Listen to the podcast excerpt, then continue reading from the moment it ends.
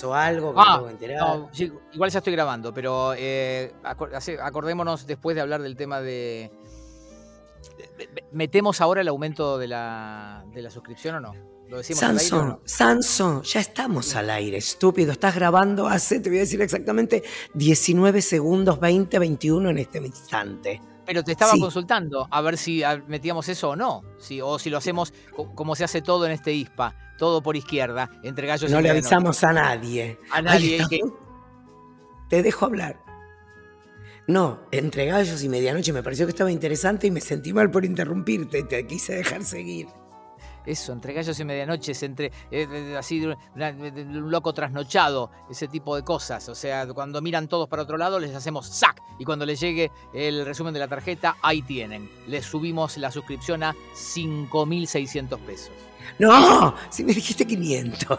Bueno, bueno, yo quería hacerlo un poquito más dramático. Igual te digo cómo están las cosas. Esto, eh, no sé, ¿eh? No sé. No sé. ¿Qué no sabes? ¿A dónde? A que- Y Habría pero entonces ahora los dos, los dos dólares valen una fortuna. Sí, claro, por supuesto. ¿Qué Por país? supuesto. ¿Qué país? ¿Qué ¿Qué país? pa- No sé, que bueno. Vos, tenés el en- tuyo también. Yo sufro Sí, de yo tengo, yo tengo, eh, odian que, viste, cuando algún uruguayo dice el paisito en mis Sí. posts post de Instagram, Sí. le salen los uruguayos modernos y lo recontraputean. Es ah, los modernos no quieren. no, es como, ¿te acordás que se decía la casita de Tucumán? Ahora los tucumanos te rompen cuatro dientes y decís la casita de Tucumán. Es la casa histórica de Tucumán. Pero explicarle a los uruguayos modernos que lo mejor de Uruguay era el, el uruguayismo, que no, que no lo pierdan. No, pero yo entiendo esto del paisito y el país. Es como, es como, no sé. Bajarle el pija- precio, decís. Claro, no sé si es pija corta, porque hay pijas cortas satisfactorias. Viste, Eh, no sé, vos sabés que, o sea, es que es difícil encontrar un paralelismo cuando uno se achica creyéndose que está bien. ¿Se entiende lo que quiero decir? Sí, yo compré mucho en los últimos años el meme perro grande, perro chico, y lo uso ¿Cómo mucho. Nunca, nunca lo escuché. ¿Nunca viste el, me- el meme de perro grande, perro chico? Ese perro No, todo musculoso. ¿Lo tenés para mandármelo a, a, ad libitum mientras estamos Ay, no sé. hablando? No, pero tendría que buscar, a ver, déjame... Bueno, lo mandás y mientras, si querés cuando hablo yo haces como siempre que no me das bola y lo buscas y me lo mandás. Dale. pelotudo que sos. No, pero... Entonces, explícamelo. pensando- No, hay, hay como un perro musculoso, ¿viste? Ese que te dice, este, uy, este, yo me banqué 18 paros de los sindicatos y eh, qué sé yo. Y está el perro chico, ¿viste? Diciendo, ayuda, ayuda, me criticaron en la tele y ahora me quiero ir del gobierno. ¿Viste? Ese tipo de cosas. O sea, como que el perro chico no se banca nada. Y es como, es muy como de, eh, antes te bancabas mejor todo y ahora estas nuevas generaciones no se bancan nada. Una cosa así sería más o menos. Y, y ¿Qué, para mí es una buena de- figura. Lo de la generación de cristal, dice usted. Se me hizo un pasto en la boca pensándomelo. Porque, bueno, igual Pero- no lo entendí tan así cuando me lo explicaste. Tuviste que darme la vuelta de tuerca. A lo mejor, como es visual, Pero esperá, lo entendería mejor. Espera, ahora te lo mando. Quiero creer que vos esta imagen la viste 10 millones de veces. Espérate que Chicas vi última. perros chicos vi muchos. Gran, pues es que no he visto mucho, no he tenido gran variedad de perro grande. ¿Esos de perro chico? No es que soy de perro chico, soy de perro normal, ahí me llegó.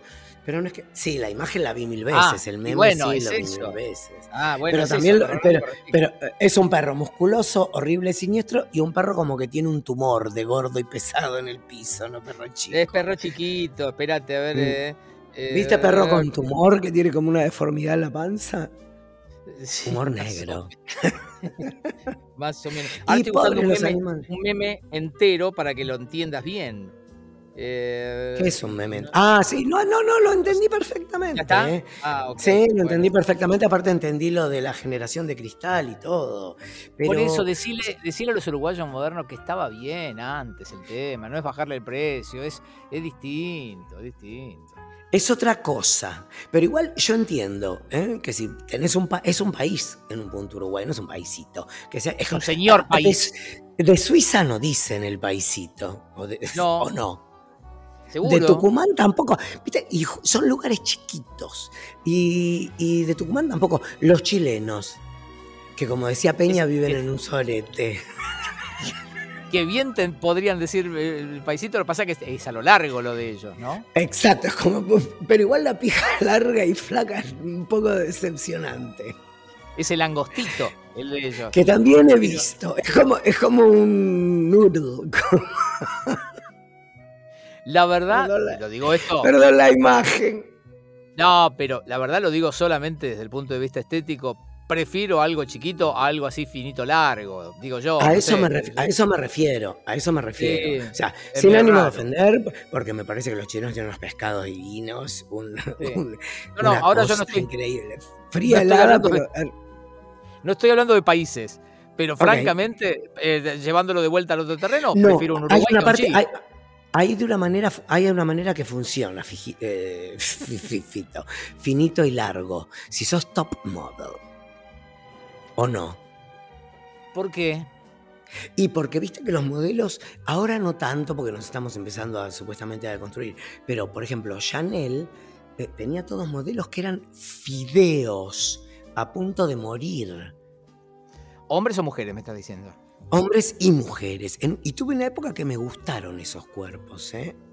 Un, eh, un Iván de Pineda, ponele.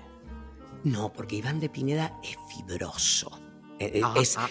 tiene, tenía fibra grande. Yo lo que te digo es como enfermo terminal de leucemia con, con Zulander.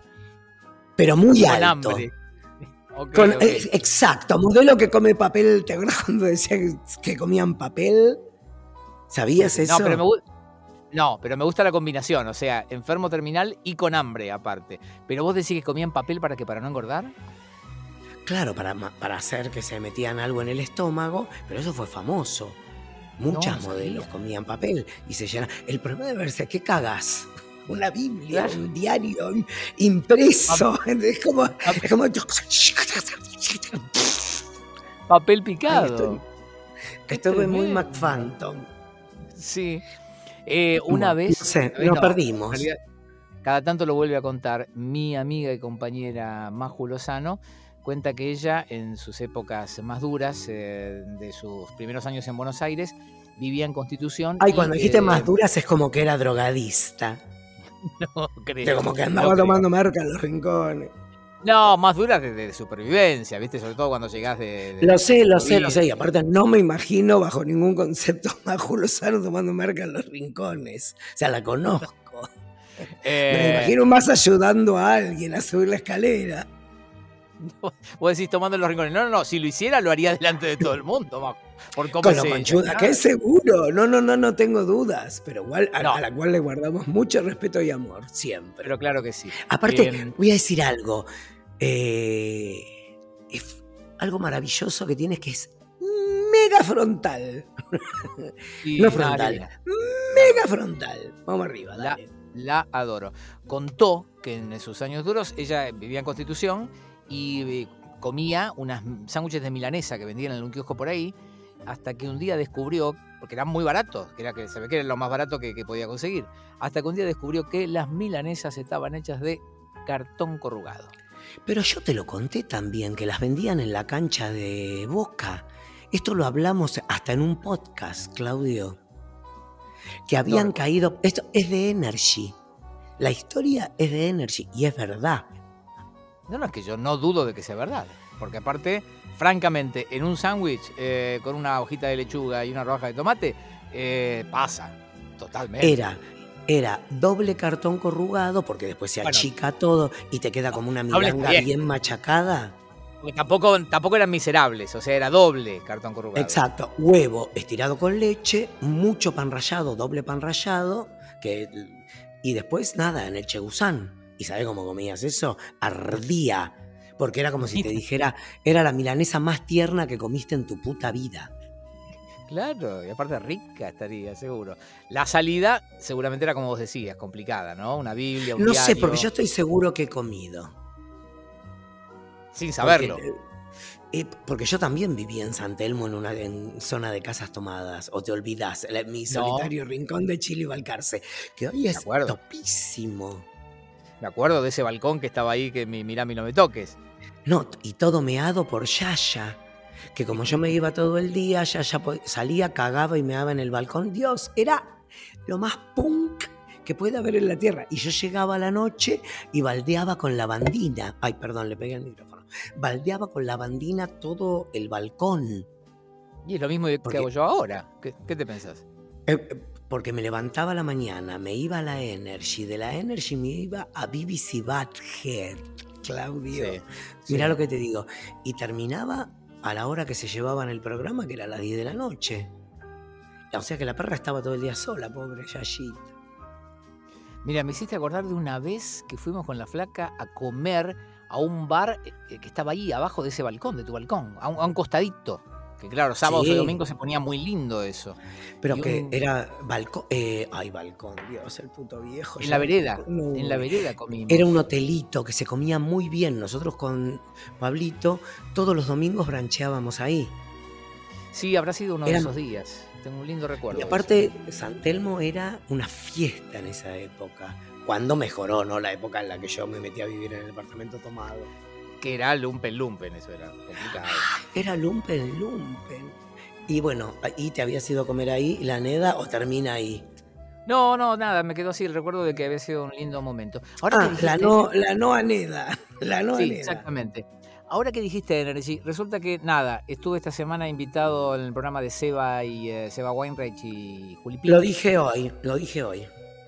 que este, nada, siempre, un- una vez por año voy y la paso bomba porque son divinos.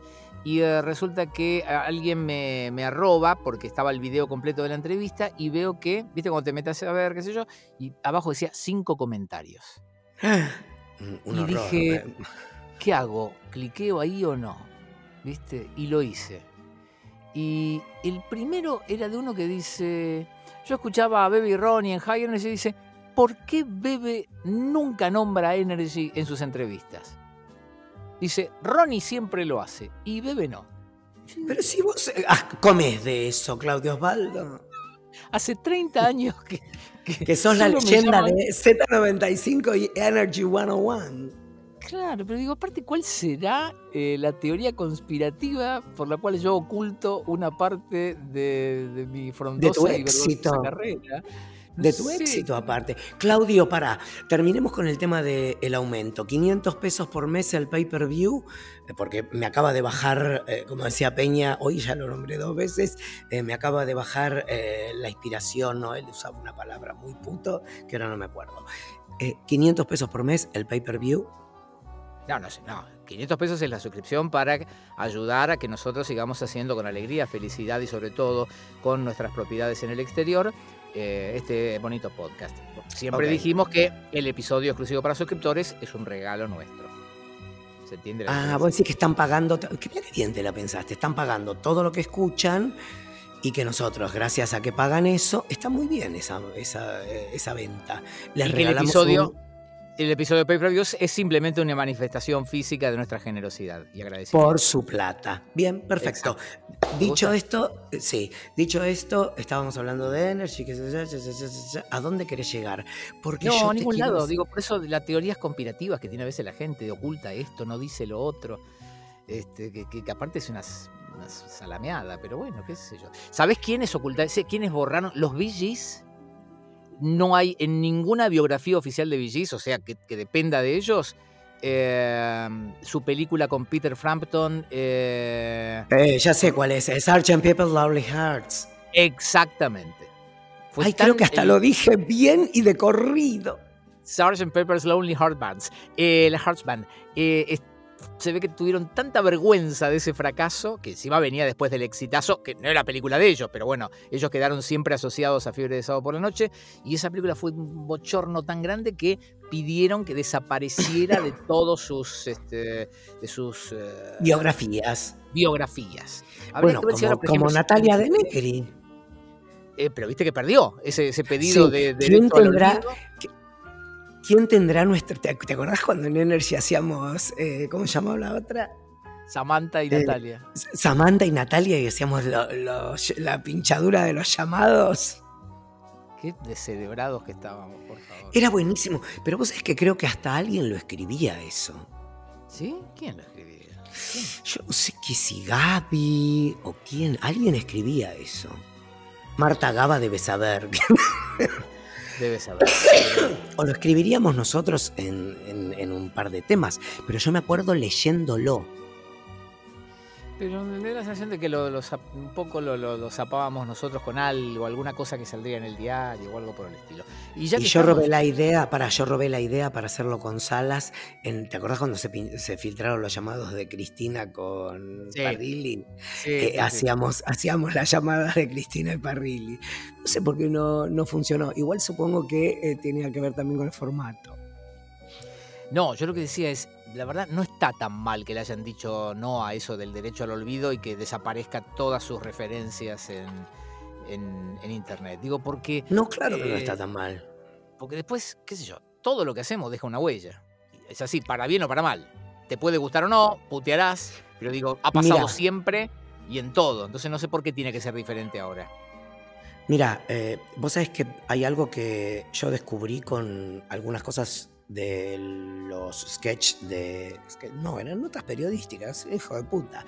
De caos en la ciudad, que las cosas que me daban vergüenza ver, ahora de construir, eh, eran cosas de ruptura. Y yo, al ser un discriminado más en ese momento, tenía como un permiso extra de decirlo, ¿se entiende? Claro, sí, por supuesto. Porque la consigna que había desde producción es, esta semana llorás con Juan Castro, la semana que viene te les cagás de la risa con Ronnie Arias. Ok, entiendo. E-, era uno y uno. Exacto. Mira cómo volvimos a la generación de cristal. No, si él iba y hacía la cárcel, serio, dramático, a la semana siguiente iba yo y, rompía todo. Le preguntaba todo lo que no preguntaba eh, Juan, cómo era, cómo cogían en la cárcel, hacía toda la parte eh, humorística. primero, la, parte periodística dura, ponele, pero que no dejaba de ser. De vida, exacto, historias de vida. No dejaba de ser más o menos convencional y después vos ibas a no, no, no, no, no. Porque en ese momento Juan era de ruptura. O sea, Juan iba caminando entre. Sí, sí, porque aparte, él lo que hizo, muy inteligentemente, que en realidad yo, vos sabés que se lo adjudicaba a Polosecchi. Pero Juan ya había probado mainstream eso en el, en el noticiero de Telefe. Y vos sabés que lo descubrí la semana pasada, porque estuve haciendo en la radio un poco lo de la Semana del Orgullo, y. Mm, tuve que hacer una pequeña biografía de Juan y después hablamos y bla, bla, bla. Y vos, yo me había olvidado de esa parte, que yo en ese momento la criticaba porque decía, bueno, trae los informes cool de allá y los hace acá. Bueno, él fue el que lo hizo, él era el que era hermoso. Después... Eh, Polo lo que hace eh, lo convierte más en documental. ¿Es claro lo que digo? Sí, sí, le dio formato documental, sí, claro, obvio, obvio. Pero, era ese periodismo callejero que no se hacía. Estoy de acuerdo. Lo que pasa, mira, es, un detalle si querés muy idiota, pero eh, lo que pasa es que lo de Polosecchi daba todo medio marginal. Y lo de Juan, por una cuestión hasta de, de imagen. Juan, de Juan y de edición y de modernitud. Claro, entonces daba más refinado. ¿Entendés? Exacto. Lo que hace Juan con Caos en la Ciudad, entonces ahora para rectificar todos mis dichos, hasta el momento, es encuentra el mix perfecto entre lo marginal, porque él ya era un ser marginal, con barba, manchado de huevo. O sea, la gente lo ve a Juan como si fuera la persona más hermosa del planeta argentino. Pero Juan, en la vida real, se había cortado cuando se afeitó. O sea, era. Kurt Cobain, te juro por Dios, Sanso. Era Kurt Cobain, manchado de huevo que había comido un muffin en, en McDonald's. ¿Se entiende? Y así iban las notas. Eh, es más, yo todavía tengo colgado en la puerta en este momento está en la puerta de, en el llavero de la puerta de calle de del quiero acordarme como decís vos, Le Maison de Magimbre. Ah, Le Maison de Magimbre, sí. Le Maison de Machimbre, eh, una, una de las chicas superpoderosas. Y teníamos él, la vivero y yo, cada uno una de las chicas superpoderosas. Era maravilloso. igual me llama la atención esto que me decís porque eh, yo, yo, tenía esa imagen de Juan. Yo lo conocía a Juan laburando en radio de camisa y corbata. Es que siempre fue una diva. Es que no era, y, era absolutamente innecesario. Imagínate en rock and pop, eh, nadie iba así a laburar. Y él iba de camisa y corbata a laburar en la discoteca. Era como un dandy engominado, era, era sí, sí, sí. de otro. Por eso me llama la atención lo que me decís, yo no lo vi nunca así. Bueno, pero yo te estoy hablando de él. El verdadero, del Real One. del Real One, el verdadero. Por eso te digo que él mezcla. Ese, creo que ahí ya era el Juan Castro verdadero. Por eso explota como explota Caos en la ciudad. Porque Juan era de verdad. Eso era lo que tenía. Por eso te digo que él primero iba y hacía la historia dura donde él también era protagonista. Eso es lo que tenía bueno. Eh, eh, y por eso también es difícil bajarse de eso de vos estar a la altura de la persona que entrevistás. ¿Es claro? Eh, porque él era uno más de esos personajes marginados o e marginales. por eso la gente se le abría tanto. Está bien, ok. entiendo. Lo reconocía como un par. Exacto. De alguna manera. La gente realmente lo reconocía como un par. Mira cómo un hablando de, Juan. Bueno, está bien. Pero aparte de lo que era visualmente, que era. Se partía la tierra cuando aparecía. ¿Esa ambulancia es allá o acá? Me parece que no, es Acá no siento nada. Estaría bueno que le pongas a ese momento como una ambulancia que pasa por un lado para el otro. Escúchame. Eh, eh, bueno, no, pero vinimos al. Vinimos un reflexivo. Sí, no, pero yo te quería decir algo antes de cerrarlo. Que a la radio vino Buenafuente.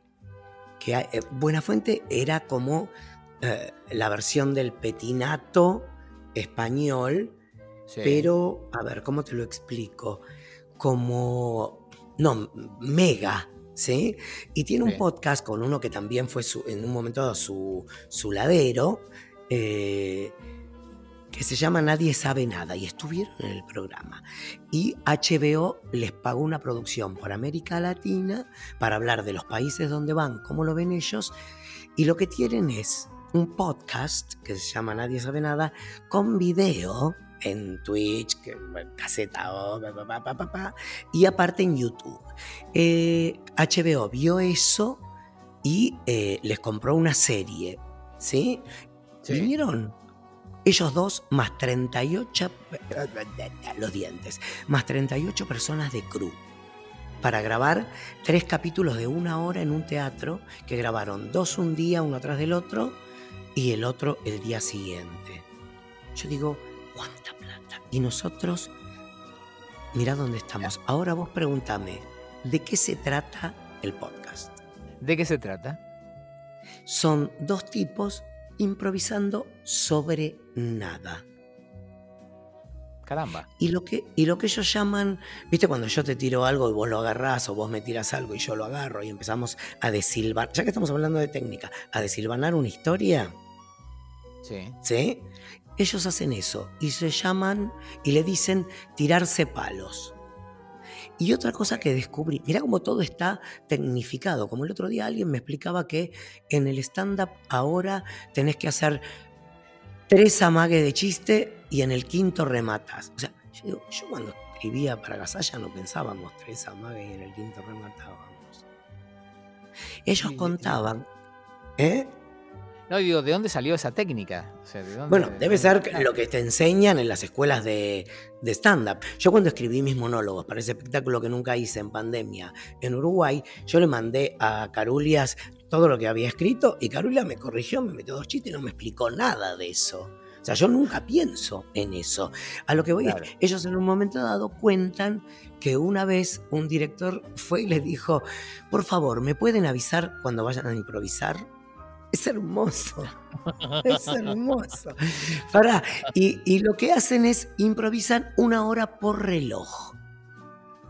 Y una cosa que aprendí que me pareció que era muy interesante, que también tiene que ver con, con la historia del arte y con la técnica, es que está el payaso blanco y está el ladero que tiene todo permitido. Ok. O sea que, y lo que ellos explican es que él, eh, que Buena Fuente en la tele era el payaso blanco, que es como el, el maestro de ceremonias, y el Berto, que es el otro, era el que todo tenía permitido porque era el más joven. Y yo inmediatamente asocié con lo que hacíamos nosotros en Energy. Y que con el tiempo él, el mismo Buenafuente, había perdido, medio como que en un momento habían casi intercambiado los roles. Sí. Y me pareció súper interesante desde el concepto de cómo funciona una pareja que hace humor. Me puse, te digo, que soy la enciclopedia británica de- del dúo de dos. Como eran No. Beto César y. Sí. Y Beto Cabrera, ¿Eran Beto Bre- Cabrera y Beto César? que estoy casi seguro.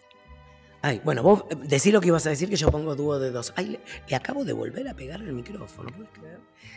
No, digo que genial cómo a veces uno llega instintivamente a lugares a los que otros llegan a través de todo un razonamiento, una teoría y este y, y la puesta en práctica de algunas acciones. Y de otra manera a veces se llega instintivamente que el resultado puede ser más o menos el mismo. Mario Sánchez y Beto Cabrera eran Mario el Sánchez. de dos. Ahí está. Y, Be- y Beto César con quién estaba. Entonces, Bet- era, él también tenía un dúo, pero ¿con quién era? Eran Beto César y alguien más. Ay, ahora me vas a hacer buscar Beto César, no puede ser Por- Beto. Escúchame, no te, no quiero hacer perder tiempo porque estás ocupado, Pará, tenés otras No, cosas. lo eh. primero que me sale es que se garchó a Carmen Barbieri en una. Sí, sí, claro, bueno, sí, Beto, sí, obvio. Ahora, qué fuerte estaba Carmen Barbieri. Beto César, espera, trayectoria. Ya que estamos, no le dejemos a la gente. Si, si va a pagar 500 pesos, démosle un extra hoy. De trayectoria, teatro, vamos a teatro, ¿no? A ver si aparece algo. Y los comienzos. Teatro del griego, no, me, me va, me lleva a teatro. Teatro del griego, carrera. Vida privada no me interesa. Igual tiene cara de pijón. Eh, no, él era del dúo Los Blue Jean. Junto Ahí a está. Ern- A Ernesto Segal. Ah, del ves la otra mitad no me acuerdo, pero yo Y sabía que en era el, del 80, en el 82 parece que Ethel Rojo le tiró la goma y ahí lo bautizó con Beto César. Ah, no, porque en ese momento era la dueña de. De era la mujer del dueño del Teatro Astros. Ella siempre estuvo casada con él.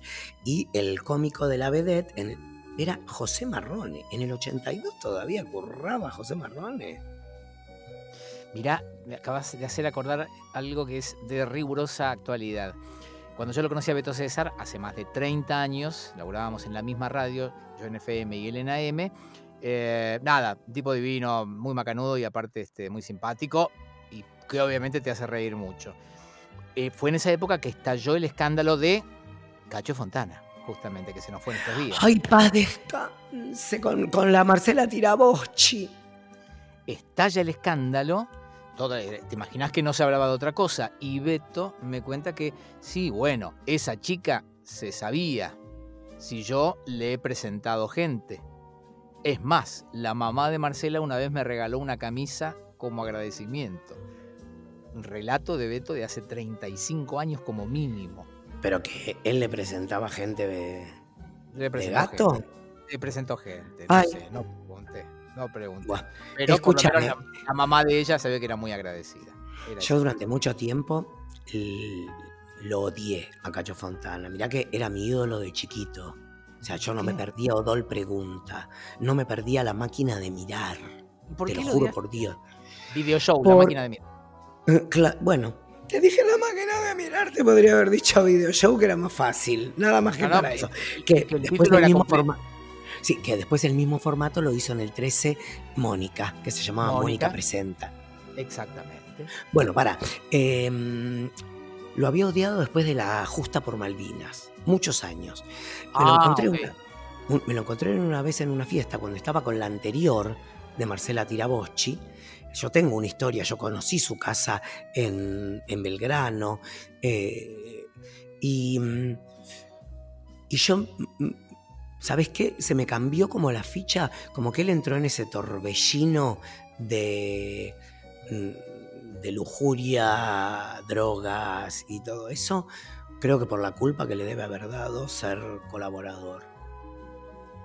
Porque me parece que siempre, es que siempre me había parecido un tipo tan transparente. Y lo que pasa es que debe haber sido muy difícil en aquella época, siendo figura tan... bueno, pero bueno, los virus dijeron que no y se les cagó la carrera.